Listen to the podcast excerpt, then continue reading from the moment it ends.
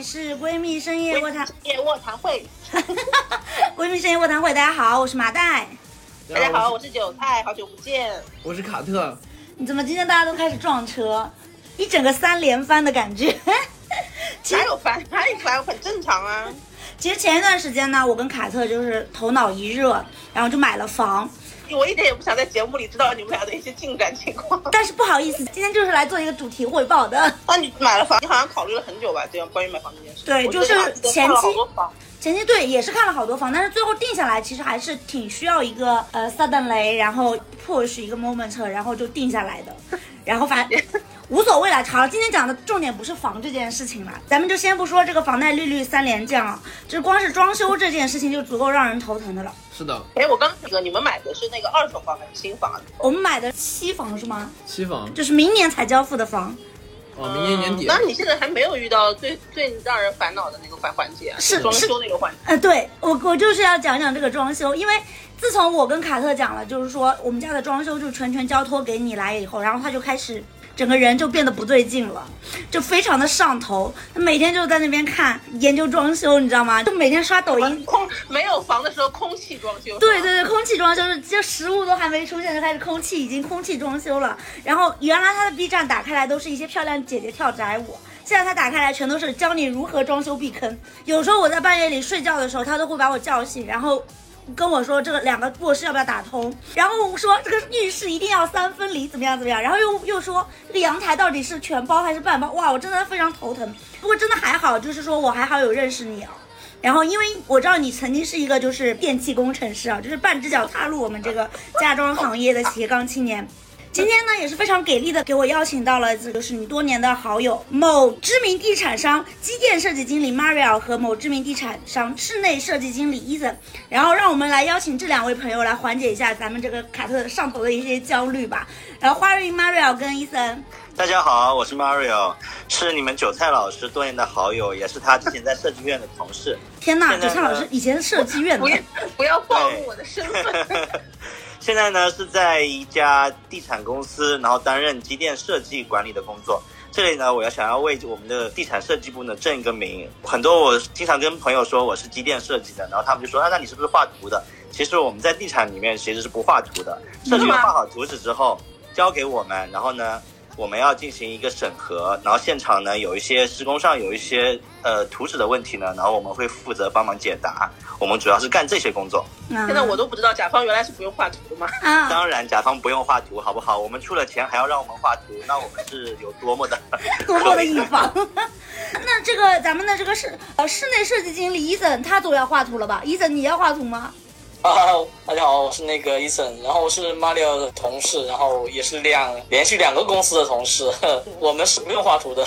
我们设计的话基本上就是对对对，我们也不用画图。其实我对这个室内设计，我可能还能够从字面上了解一下室内设计是个什么，大概的一个工种是什么样的。但是这个机电设计到底是干什么的？能不能请 Mario 跟我们详细的解答一下这个机电设计是干嘛的？机电设设计啊，那我我就比如说我把我们的以后的装修好的房子，就是交付给小业主房子，当成我们人体的话，那建筑它可能就是一个人的一个具体的一个形状，然后结构呢，它是人的骨骼，我们机电设计呢就是里面的内脏，就是虽然说你看不到，但是呢是至关重要的。像比如说你们平时用的用电，然后用水。还有所有的建筑里面的像通风啊、排风啊，这个都是属于我们机电的一个范畴之内啊。还有现在有些精装修的房子，它会带新风地暖空调，还有智能家居，这也都是我们的平时的一个呃工作内容。嗯，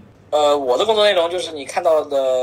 人的表面，当然我们也会跟机电有很多的合作，结构啊、建筑啊，我们都有很多合作。然后包括呃所说的一些地暖、新风啊，包括一些空调，我们都会有深层次的合作和那个马里奥这边。然后呃，包括一些点位上的沟通。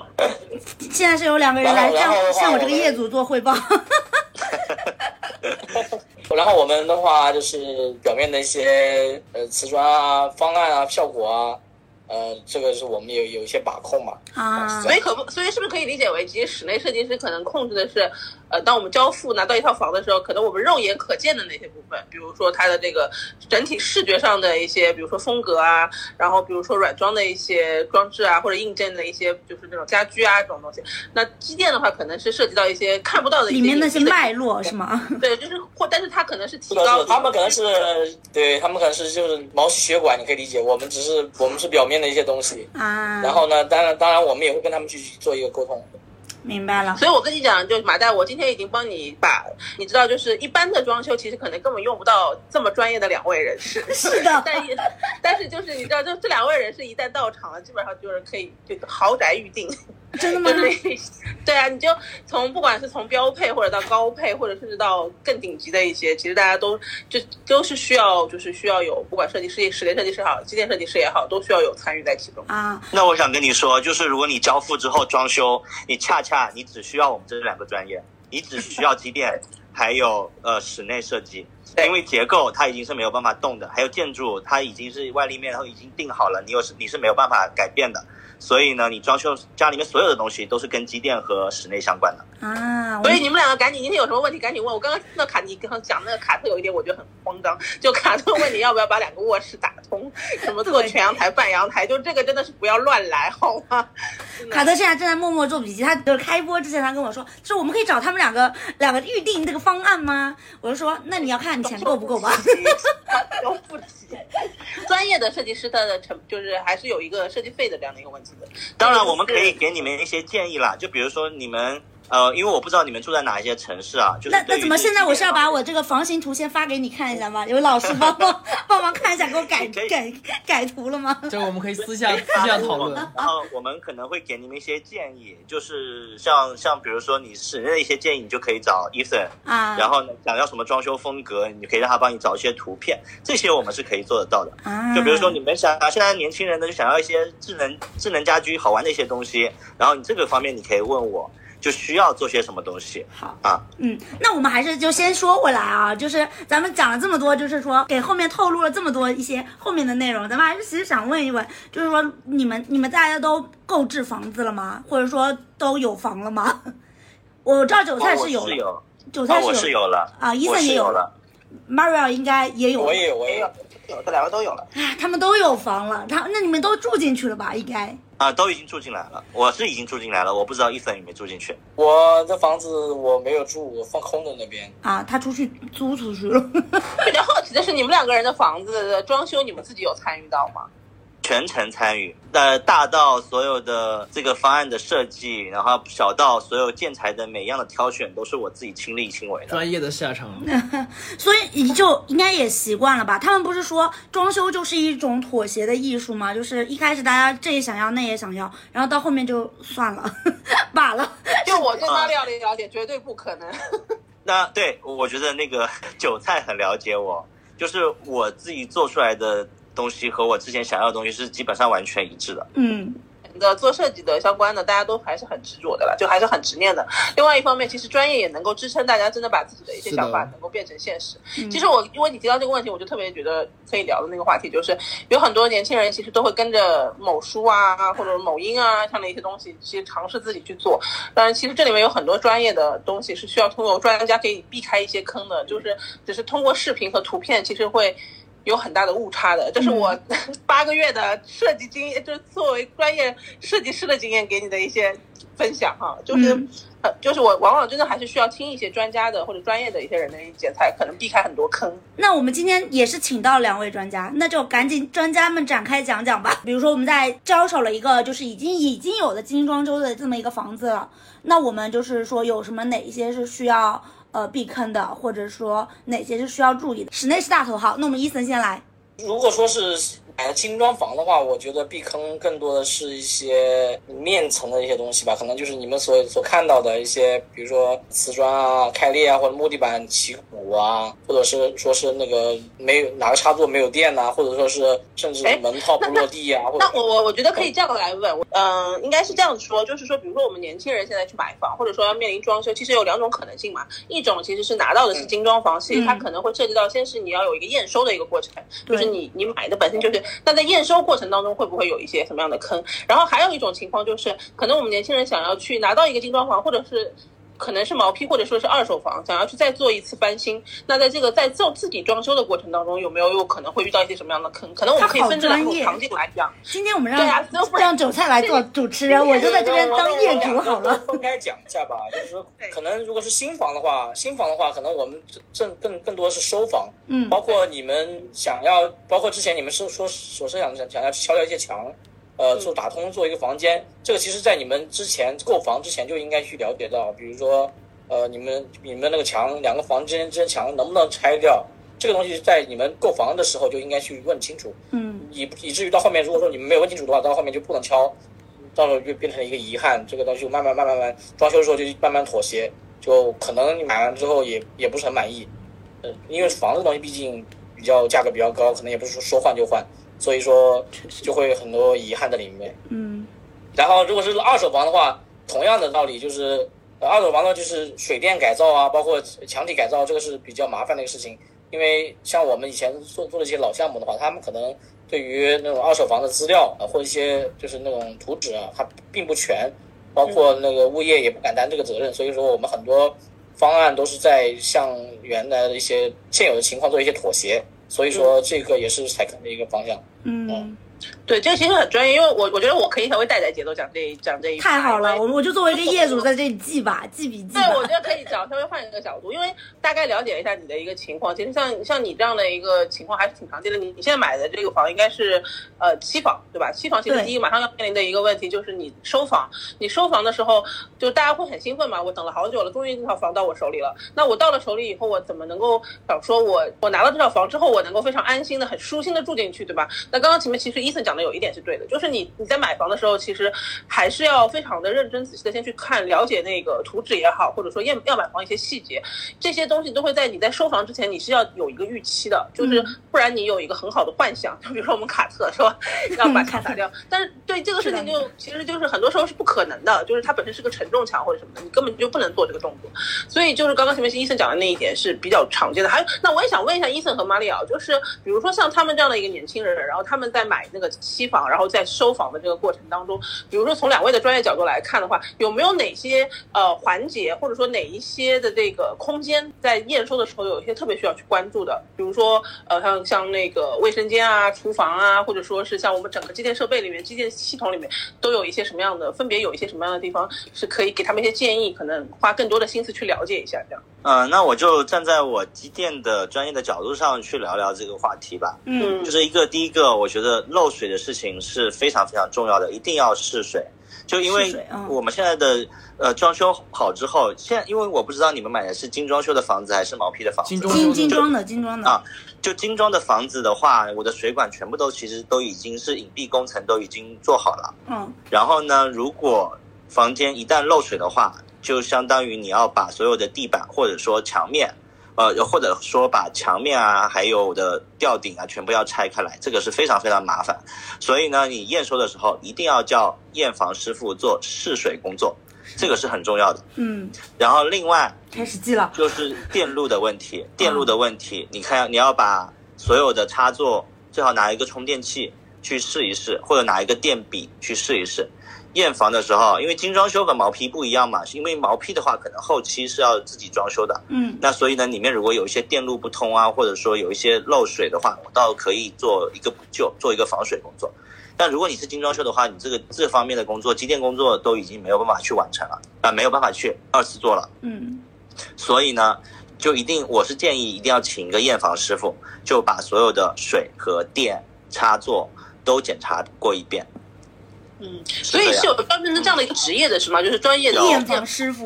专家。是的，嗯如果毛坯的话，我觉得请不请验房师傅就无所谓了。验房师傅的话，我因为以前的话，我在我在某一家地产也带过小业主去看过，就验收过房子，嗯，然后他们也会请一些验房师傅。我个人是觉得毛坯的话不太需要找验房师傅，啊因为它因为都是涉及到二次改造嘛，所以它的作用不是很大啊。嗯，那我觉得这个是一个很很重要的一个，很重要的一个对我来说也是一个新鲜的点啊，就是有这么一个专业的这个一个职业，就是能够帮大家先去避避坑的这种这种方式的。所以你当时你的房子交付的时候，你是自己去验房的吗？我是自己去验房的，因为我当时交付的，因为我买的早了，大概是在一一五年的时一五年底的时候交付的，然后呢，它是毛坯交付，啊所以我是自己去看的嗯啊。然后，因为我不知道你们买的精装修的房子，对于机电系统你们是有什么的交付标准啊？像我前司它是标配了新风、地暖、空调全都标配，还有包括智能家居也会标配。嗯，那这块的话，可能就是机电系统就比较多了。那我可能呃智能家居的话，那我就是要遇到就是需要去调试，因为像一些智能灯光啊、智能窗帘啊，还有一些语音交互的东西，如果你前期验房的时候没有去去调试，或者说没有去嗯怎么说呢，去验这个东西的话，那你后期可能会比较麻烦，你需要专门请一些专业的人员上门去帮你调试。啊，就是有相当于有额外的一个支出的一个作用在里头。因为我之前也我自己之前有遇到过，就是那个因为很多智能家居的那种系统，其实它在进门的时候都会有面板，但是其实就是在最开始交付的时候，它可能没有激活。或者说其实是没有联通的，但是你到后期的时候，就会发现，如果你没有很好的去这方面提前做准备的话，你就会发现你根本连不上，啊就就就比较麻就会烦了很，麻烦。包括你，他可能也会跟一些小区的一些消防啊或什么去联动，或者是消就小区的安保去联动，你就会发现你根本连不上人家，就你就有这都是一些个智能家居，一些别前人的教训，我要把它记下来。到时候我交房的时候，我就按照这个 tips 一条一条的来做。是的，因为我们像智能家居交付交付的时候，都是一家一家去调试的，就是我们会请专业单位一家去调试的。嗯但是呢，经常就会呃那个出现调试不到位的情况，就经常就比如说我说哎呀打开窗帘，他就给我关窗帘，然后打开客厅的灯，他呢就给我关也不是很智能。对，这个因为它这个是没有调试到位 发生的这种人情况，工智障的感觉。正常的情况应该是不会发生的。嗯嗯，嗯，刚刚讲了好多机电相关的，其实就是机电有很多已经是属于比较新兴的，就是很比较就是前沿的一些东西了。是的。但室内的本身室内装修的这个验收的话，其实是最基本的一个最基础的嘛。因为我刚刚特别有提到几个场景，就是我自己会在之前跟别人沟通的时候，就会发现有一些不太注意，或者说年轻人自己没有什么经验，比如说厨房、卫生间的交付的时候，其实会有很多很多坑，就是自己根本没有注意到，然后或者前期根本没有发现，在后来未来在生活的过程当中就造成了很多不便利。所以我也特别想请医生能够跟我们分享一下，就是作为一个专业的这个室内设计师，就是能不能跟我们讲一下，就是当我们就年轻人拿到一套新房的时候，怎么去说去在通过验房的这个过程来确保我之后的生活能够 非常舒适，就非常舒心这样。从室内的角度来讲的话，就是我们进去验房验房的话，我们主要是呃看一些，比如说瓷砖啊、石材啊，我嗯们包括一些木地板啊这种，包括这种踢脚线啊、这种吊顶这些东西。嗯那我们比如说看看石材的时候，那石材上有没有红色、石头的材红色的那，种，呃，或者黄色的那种斑，那种东西的话，是我们后期是难以处理掉的。这个东西可以要求他们去换掉，因为这个东西我们石材是经常需要后后期需要保养的。如果说前期这个石材就已经造成了一些呃污染的话，这是我们后期没法处理的，这个东西会会一直在这个地方。那像瓷砖这种地方，比如开裂的话，嗯我们也是没有办法去修复的。然后包括木地板这一块，木地板是因为这样子的，木地板我们所有的房间都会，如果是全屋通铺木地板的话，木地板的那个空鼓率会很高。然后它到时候，比如说到木板木板会鼓起来。，对哦哦哦，对，它就是鼓起来对装修没做鼓起来，然后再 没有做笔记。空鼓率这是一个新的概念，我也没听过，这个大家可以记一下。就是如果是木地板的这种情况之下，会出现这样的一种情况，就是它，我是不是可以理解为瓷瓷砖和木地板都会有都会有空鼓的情况，就是比如瓷砖的话，如果是没贴好的话，嗯它就敲起来是那种很闷的声音；如果说贴的好的话，就是很清脆的声音，你敲出来都有感觉的。木地板的话，它鼓起来的话，因为木地板我们就更多的用的是这种强化地板或者是实木薄地板。像那种南方天气的话，它比较潮湿，如果说我们没有预留好一些伸缩的空间，它就会空鼓鼓起来之后，那你你们踩上去以后，就是可能就踩在海绵上的感觉，会有这种情况。所以这个东西也是要提前去去验收验房时候要看好的地方。我感觉验房呃好像可能要趴在地上一寸一寸的去感敲敲敲，感觉像是挖什么宝藏。你要预留一整天，我感觉这个细节好多好多细节都是需要去。这种麻烦的事情还是交给卡特吧。我是交给验房师傅了，我肯定不会干。那我有一个问题，就比如说我们像我们从开发商手里拿到一套新房嘛，然后我们是在验收的过程当中，如果发现有一些细节性的一些问题，那我们怎么有去？我们可以跟开发商去沟通说，啊，这个地方可能需要做一些补救，或者说你是需要改好以后我才能验收。但我可以跟开发商之间去做这样的一些交流，或者说是去做一些 battle 吗？作为做开发商，我自己验验收过房子，包括我自己的房子，我也是精装房，验收的。嗯然后呢，我也提了一些意见，包括我自己，我会在手机上汇总，然后或者拍照片汇总。汇总好之后呢，一般来说，他们验收房的时候，他会给你一张单子，让你签字验收。那如果说你验收不了的话，他会给你，你可以在上面写上你的意见，哪些地方需要调整，他会调整好之后，然后再他会再给你去验收交房，大概是这么一个流程。然后你所有的问题，水电也好，室内的一些问题也好，包括你觉得不合理的地方也好，都可以提出来。嗯包括除了户户内之外，包括你所见到的一些公区啊，嗯呃，都可以，就是我们的公共空间都可以都可以写上来，公摊包括面积太大你觉得公共空，间影响了什么？对，公摊面积这个东西 可能解决不了了。但是如果就如果觉得你，那，我们这个价格售价就觉得这个品质太差，或者是效果不好，嗯这种人也是可以拿来沟通的。呃，地方发霉呀、或者说吊顶上，这种地方都是可以拿来讲的。对对。嗯啊，所以我们是可以，年轻人其实是可以跟开发商大胆的就就有一些问题去交流可以提出来，然后在我们确认双方都觉得没有问题了，尤其是我自己从验收方角度来讲的话，我觉得 OK 了，我再去说确认这个验收的动作，对吧？其实我们是可以去争取这个时间的。我觉得这肯定是可以争取的，因为我付了那么多钱，难道我不能争取我自己的权利当然 当然，因为你们是我们甲方爸爸的甲方爸爸。啊？我们是至高无上的上帝。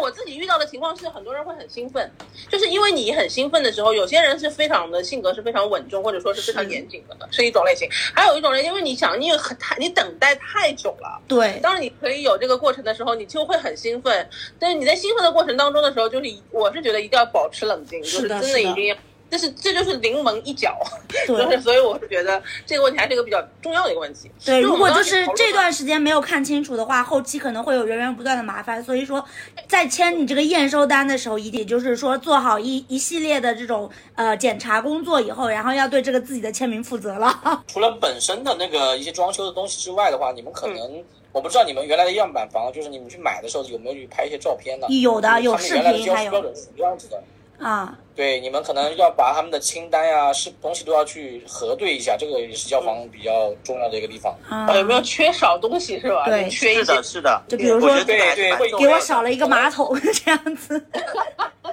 不是一些柜子这种应该不会有。比那比如说，我觉得讲一些细节上的东西吧，比如嗯说，那我们的开关双控开关，我们一般会设置在远离门的那一边，嗯嗯，就是你比如说我们卧室和那个门口都有开关嘛，嗯那我们会设置在远离门的一边。那像这样子问题，如果说它装开关可能装的进进门的一侧的话，那可能你这个开双开关就没有什么作用了。啊，呃，比如说这样的一个问题，包括哦比如说你的呃插座，可能原来我们这边插座是四个插座，或者是两个插座，或者你床头也各有一个插座，可能这交房时候变只有一个插座了，这种问题到时候会影响你后期的一个使用，嗯这都是需要去提前去看的。好细节，这个插座有几个也也是写在那个标准里的吗？我就我有有啊，这不是写在标准里，呃是写在。标准里面，但是呢，我们可以去看一下。啊你可以去，你可以在前期看样板房的时候就去做好留意，所以他就把这个过程要前置。其实真的在买房的时候，从你下定决心开始去看房的时完了候就已经。我没看过，我没数过，我没现在再去，你还你现在样板上还在，没关系，你可以去再去看，再去看也没关系。你还可以再看的呀。其实还有更多的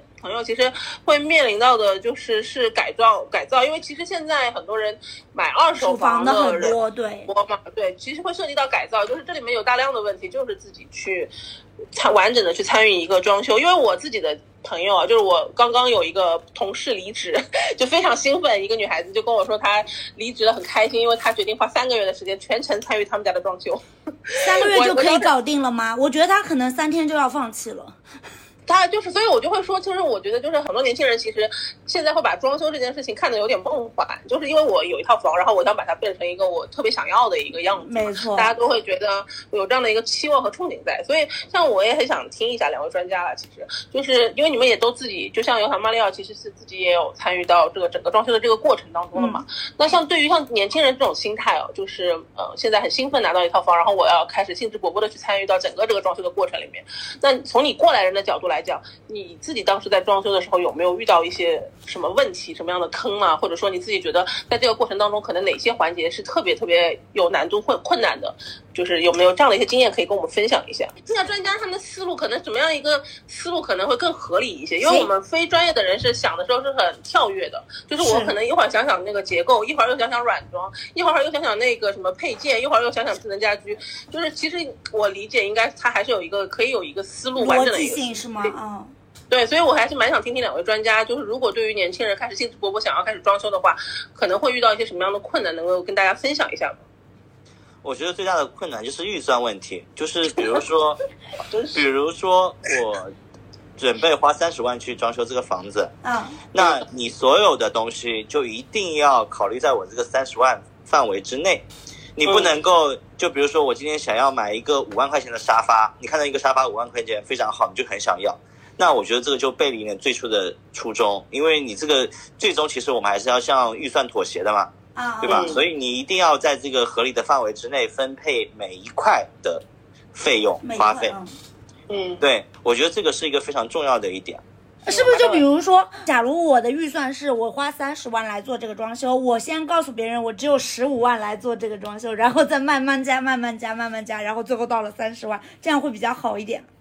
呃，那我觉得也没有必要，因为就是如果假如说你是请专业的室内设计公司来帮你做这块的话，那他们可能因为有一些呃装修公司，他可能是打着说我会帮你做设计的这个旗号，啊那其实呢，他都不是专门做专业的室内设计的。就如果真正专业专业的室内设计，他会帮你分摊每一块的费用，就是哪一块大概有多少钱，他会帮你在前期给预算好，就是规划好。然后包括他帮你的选材，你选用哪款瓷砖，对这块，因为这个都是属于他们自己专业的范畴之内，然后他会帮你就是规划好，所以呢，你就没有必要说哦，我先告诉他十五万，然后再慢慢加，慢慢加，因为这块的话，可能一开始他帮你选的东西就不是你想要的，啊，明白了。对，嗯，懂了。其实我还是建议，就设计费这块还是很值得花的。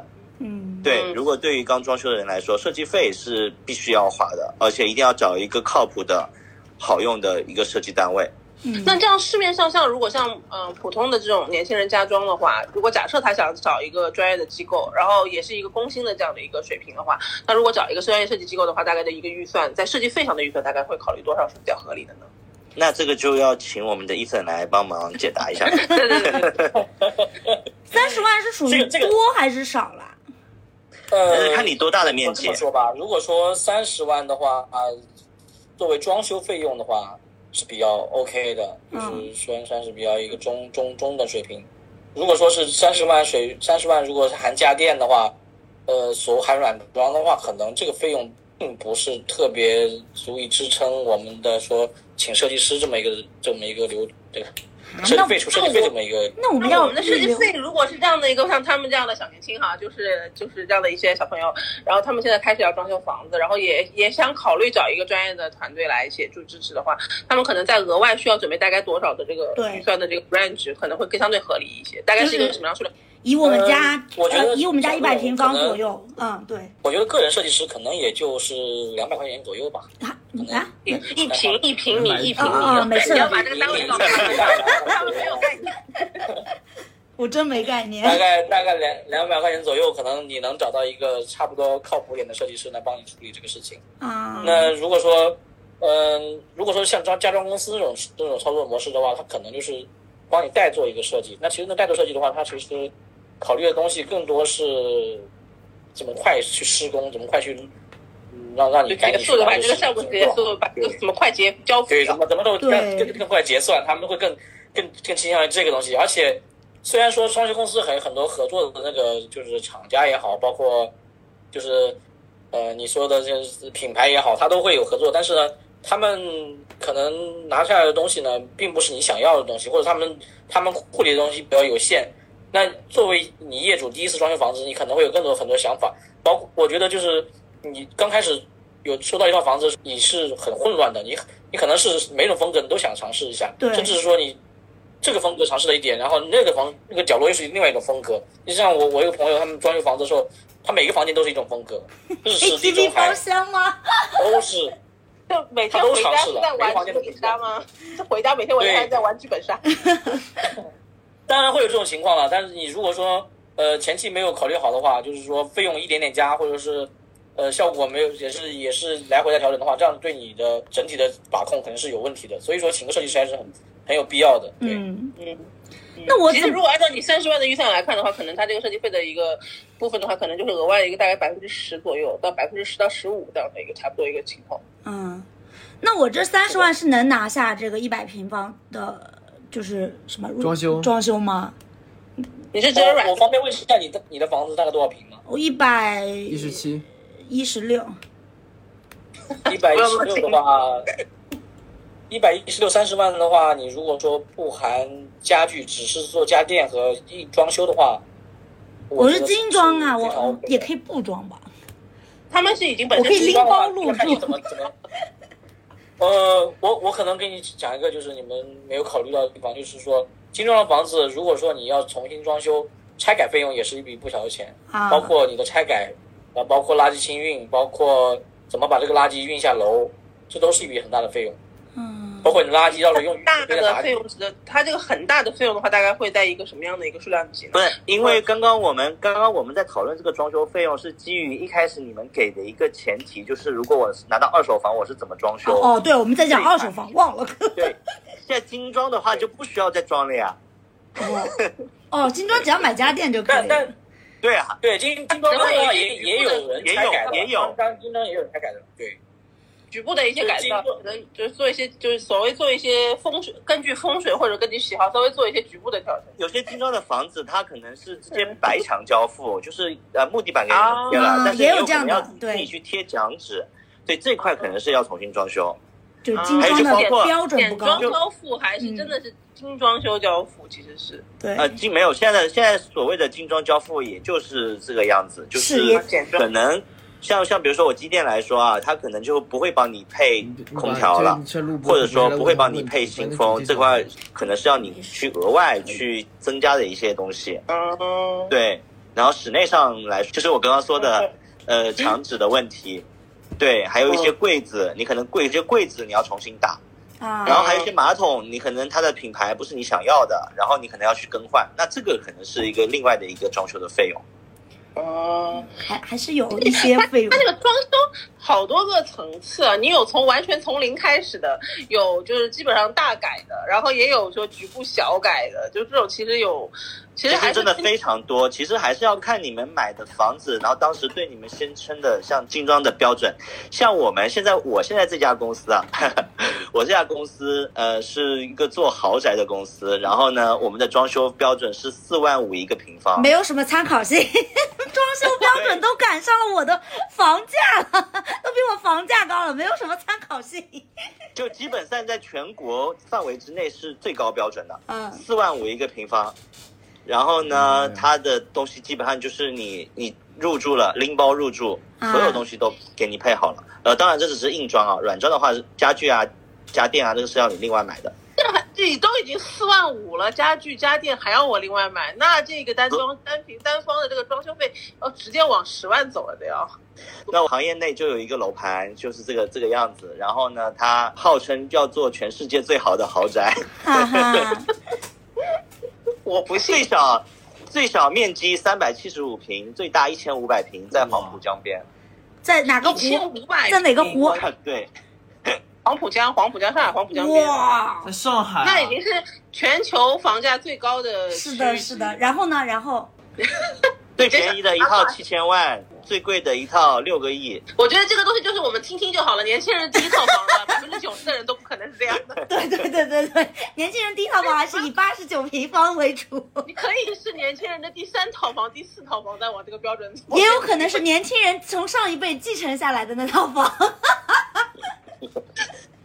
就是很梦幻，但是我们今天还是踏实一点。就是我们今天其实这个播客还是想给很多就是真实的，就是生活对对就年轻人一些建议，就是大家真的去做装修的时候会去关注一些什么。因为我们刚刚其实聊了很多，其实我我个人认为，其实它还是偏硬装这个方向多一些的。嗯，就是也有很多同学其实会关注，就是很多年轻人其实会花很多心思在软装上面。是的，就是对，就是关于软装这一块装修的话，不知道两位专家有没有一些，就是比如说自己踩坑的经历，或者说看到过用户小小业主踩坑的一些经历，就是在软装上面可会不会还有一些什么样的一些坑？软装的话，我提一下吧，可能我这边接触软装比较多一点。嗯嗯软装的话，比如说我们可能是喜欢一些沙发什么，可能觉得觉得毛绒材质的特别特别适合女孩子，特别温馨，嗯特别好。但是实际上，你毛绒的这种这种材质的沙发或者是椅子，它并不耐脏，然后时间久了也会起毛，很容易长螨虫。对对，会很很很脏，会很很难打理，所以这种也是踩坑的一个点。所以你的建议是因为很多还是买一个红木家居 比较好 但打理。红木。家具也不是很很建议啊，就是我们年轻人可能对于红木家具这种东西也不是很很讲究，而且贵的好的红木家具我们也买不起。有道理。我刚刚还想说，就看这时候就觉得应该听老人的话，后来一想也不是，老人的钱跟我们也必定不一样。对对对，那所以就会怎么比较建议我们，就是说购买哪一些宜家的那种吗？就比较呃，其实宜家呢是比较有性价比的一种选择呢，因为宜家的东西虽然说它价格比较便宜，但它的确质量上嗯并不是特别好。宜宜家的部分东西我觉得是可以买的，比如说有些我说真心话，我觉得宜家也不便宜耶。我说真心话，我觉得宜家真的不便宜。对对，宜家并不便宜，宜家并不便宜，但是相对来说，呃，如果说是性价比来说的话，还是可以的。嗯因为很多很多很多家具公司啊，或者家具品牌，它的溢价会比较高。嗯，其实因为现在很多也有很多年轻人会买一些国产的一些品牌、一些潮牌，因为我看最近有很多潮牌家具也有家具潮牌吗？是设计师品牌就好多。然后其实我是当然很好看，我说真心话，我也觉得很好看，而且有些我自己去那个店里面去试了，我也觉得。初初尝试做一下也确实挺舒服的，嗯但是我不敢下买，就是我确实不敢下手买的原因是因为，呃，我觉得这个软装里面有很多道道，比如说木的材质，就是那些材料材质，哪怕我去买一个桌子或者买一个椅子，其实我都会不是很知道，就是说什么样的品质或者说什么样的东西是可能会更推荐，就是从它的长久性的舒适性啊，还有包括它可能呃未来不会坏呀、或什么这种角度来讲的话，就是我会有时候会在摇摆，就是我到底是。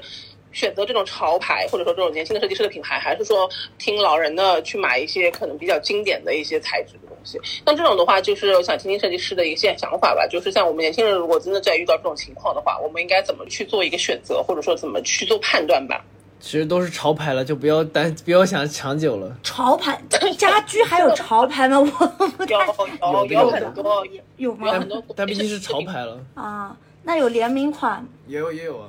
家居也有我觉得就像刚说的潮牌，包括联名款这种东西，其实也是溢价比较高的。我觉得呃，年轻人讲究个性是比较好的，没问题。那其实我可能说点，嗯、不太哎不太能播的啊，这个东西就是说，太好了，我就喜呃欢不太能播的。现在国内即使地产商也好，包括一些开发商也好，他都会去做一些盗版东西，就是包括你现在一些软件公司也好，都会做一些盗版东西。说实话，我们现在在我们可以叫高仿，就做一些仿款。打版 超款 A，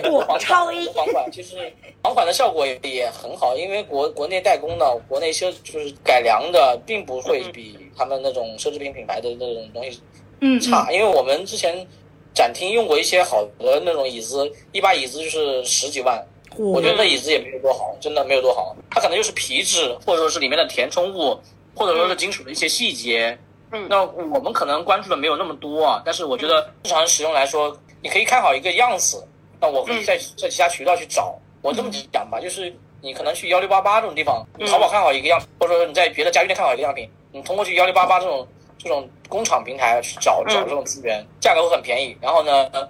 可能效果也能达到百分之八九十的效果。嗯，哇，我觉得这这个很好的一个建议哈，这个很对对。年轻人来说比较实用的一个，尤其像你们两个 这个追求花里胡哨的生活。的我年轻人来讲，追求花里胡哨的是，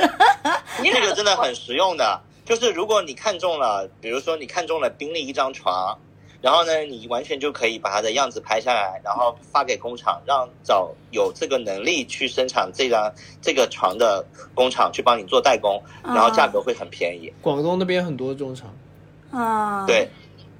哎，这倒是一个省钱的省钱的方法。因为他们会做经典的那种打板嘛，他们会做经典的那种那个借鉴那种，应该叫借鉴，就是经典的设计。嗯，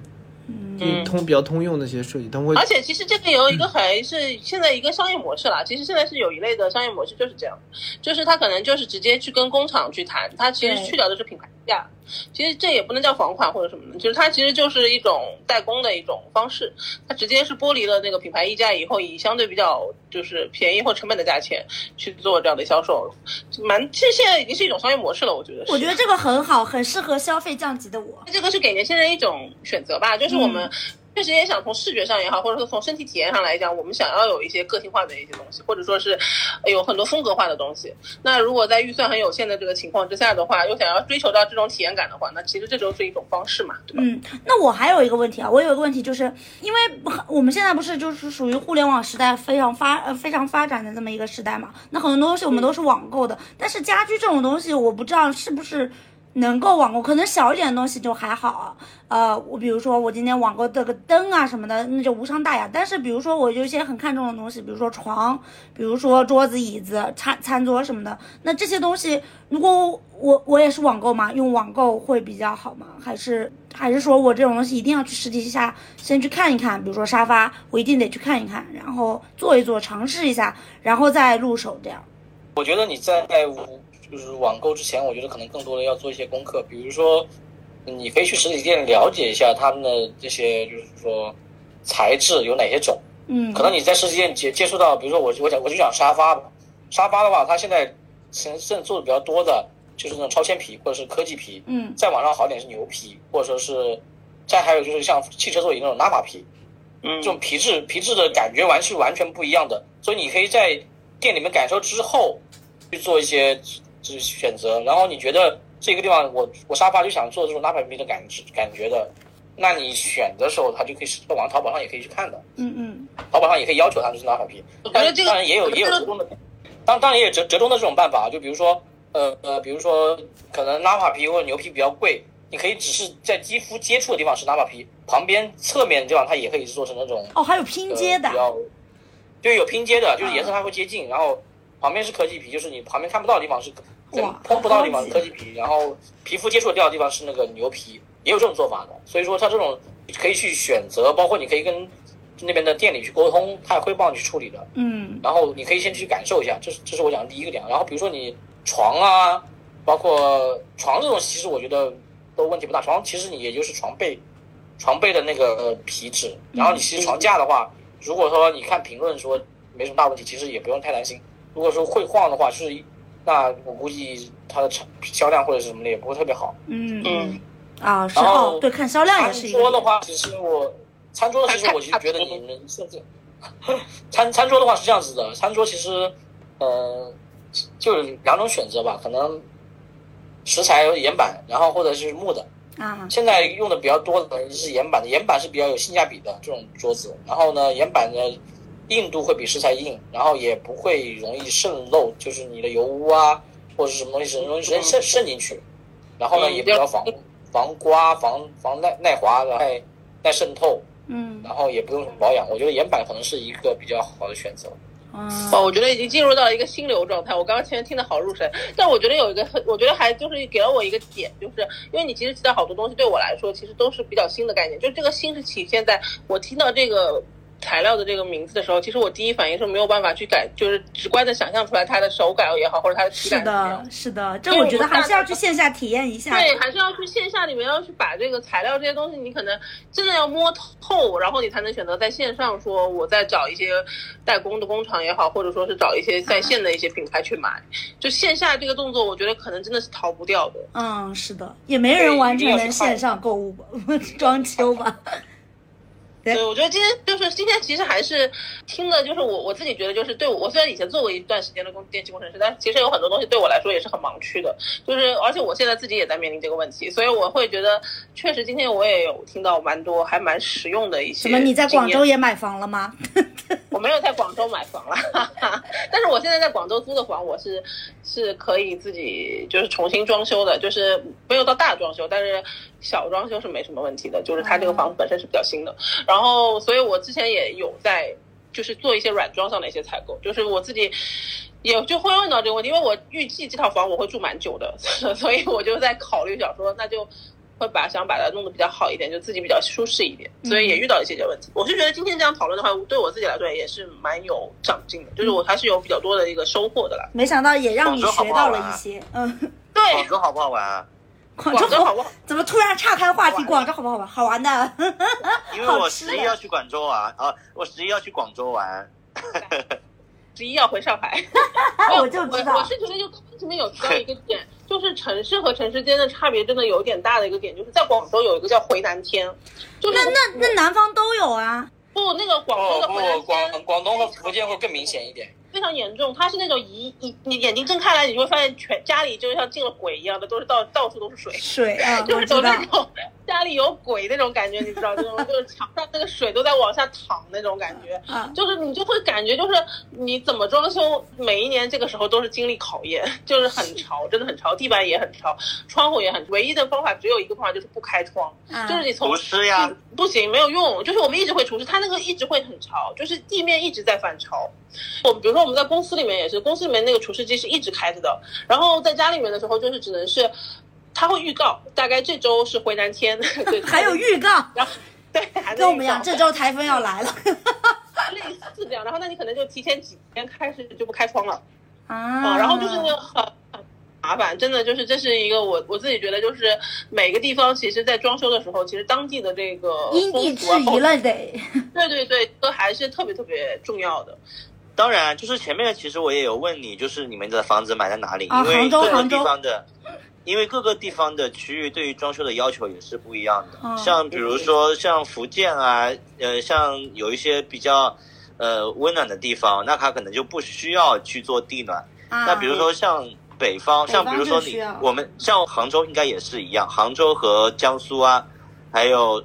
上海，然后冬天会非常的冷，所以我觉得做地暖是非常有必要的。然后再往北的话，再往北方的话，因为他们是集中供暖，嗯，所以这块也不需要。那有一些像什么广西啊、云南啊，他们就他们可能很凉快的，啊他们可能连空调都不装。啊，对，哦所以各个区各各个地方可能对于这个装修的要求也不一样。所以就是如果去找一家装修公司的话，还是推荐就是找个本地的装修当地的啊，一定是当地的，这可能会对我们这块就是这块区域比较了解。是的。然后啊，那我真的，你心里大概有谱了吗，卡特？我觉得今天卡特应该问点问题啊。对，卡特，你不是很魔怔，要问很多问题。对卡特认真学习完了以后，现在有什么问题还想问吗？不把这个时间留给卡特。我现在我做了半天，就是说一开始我觉得可能要改这改那的，做到后面我觉得精装房都不要敲墙，保持它原有样子就好了。因为就是越复杂装修就越容易出错，你越简单就越不越不会出错。装修其实还是为了更快住进去吧，我觉得所以最后你决定拎包入住，差不多。因为我觉得就 就可能卫生间 在卫干什么？卫生间需要就是改一下，因为你可能一开始会想很多幻想什么，但是看到后面你就觉得没有必要，因为你要付出的懂了，他幻灭了。因为你得到的肯定要比你付出的代代价小得多，你付出要付出很多代价，比如说这个房子可能这个漏水了，各种敲坏了，各种麻烦事都会很多。都看到做笔记做到最后，我觉得是没有必要去动太多，比如敲墙什么的都没有必要。然后有一些小细节需要去关注一下。我觉得你们俩的现在要关注重点，可能一是要认认真真验房的，对真的就是，可能两位专家多请教请教一些验房上的一些细节，这个我觉得速速加他们微信好友。然后再去考虑，就是说，如果真的觉得有些地方是希望能够更舒服一点，或者说能够去改变一下，对吧？然后那可以小局部的去再去考虑。就是我是觉得，首先验房这件事情，可能对你们来说是最首要的事情。对。对对，我现在听下来就是觉得验房是最重要的，验房验不好，后面就要毁一生的感觉。差不多。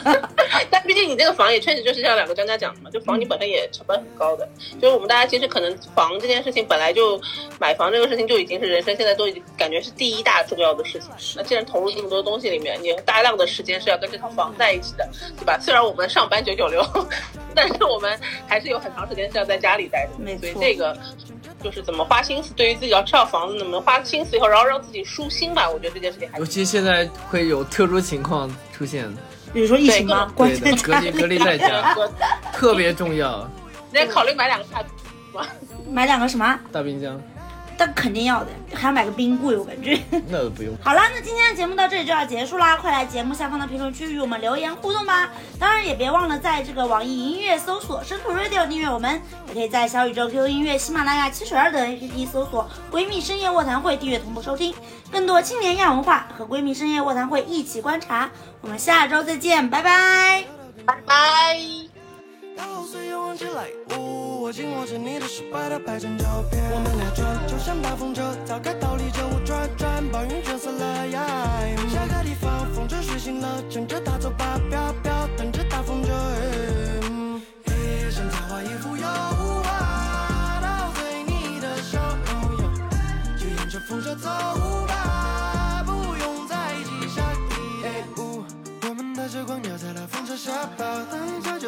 我们才到半山腰，就让那些烦恼全都随风去吧。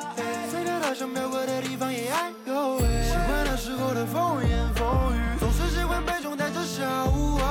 哎，喜欢被无视的童言无忌，被风吹的总不在。风是从哪儿来？哦，身上的狗尾巴草摇的更热烈。